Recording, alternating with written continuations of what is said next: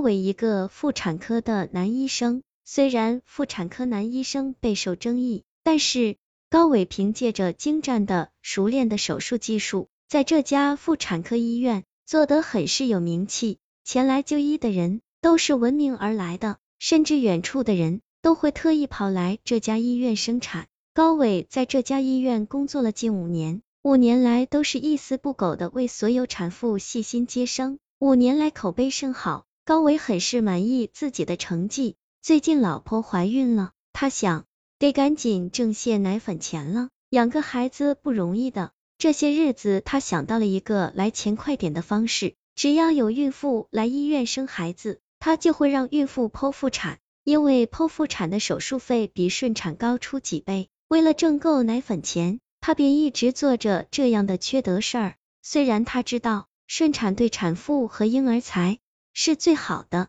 但是为了孩子的将来，他还是一直昧着良心这么干着。就这样，高伟一直这样的操作着，一有孕妇就吓唬家属，说不剖腹啊，产妇就会有危险，一尸两命。如此，他便一直给所有的产妇都实施剖腹，已经有九十九个孕妇被实施剖腹产了。这天，他决定了，再做最后一票，完这票他就再也不做了。恰巧半夜来了一个孕妇，羊水已经破了，孩子眼见着就要出来了。高伟赶紧把孕妇推进了产房，可是推进产房一看，那个孕妇的孩子已经要出来了，孩子的脑袋都出来了，这样是没必要做剖腹产手术了。以前的那些孕妇都是胎头还没有露出来，而这个胎儿的整个脑袋都出来了。但是高伟还是不想放弃，他见助产护。是去准备生产的工具去了，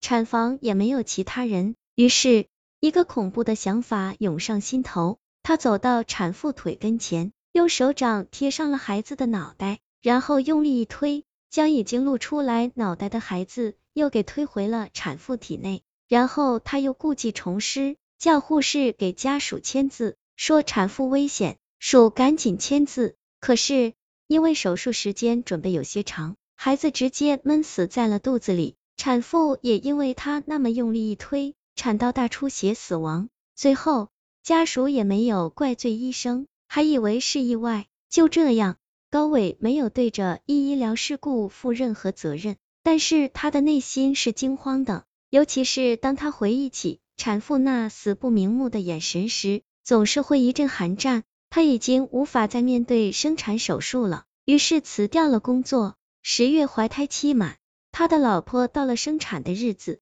他把老婆安排在自己当初工作的那个医院，要求自己也要进产房看着老婆生产。他害怕老婆也有什么意外，于是他也随着老婆进入了产房。进入产房后，老婆生产格外顺利，他这颗心才落了下来。还好没有报复到老婆和孩子身上，于是他又找了份别的工作。继续着正常的生活，原以为自己终于可以过正常的生活了，可是他突然发现自己的儿子有些不对劲儿。孩子在出生的时候看着还挺正常的，可是他发现儿子越长大，身体是正常长着的，可是孩子的脑袋却没有长一点，依旧是婴儿的脑袋。半岁了，脑袋没长；一岁了，脑袋没长；三岁了。脑袋还是没长，高明的儿子脑袋一直都是婴儿的脑袋，高明这才明白过来了，自己的报应来了，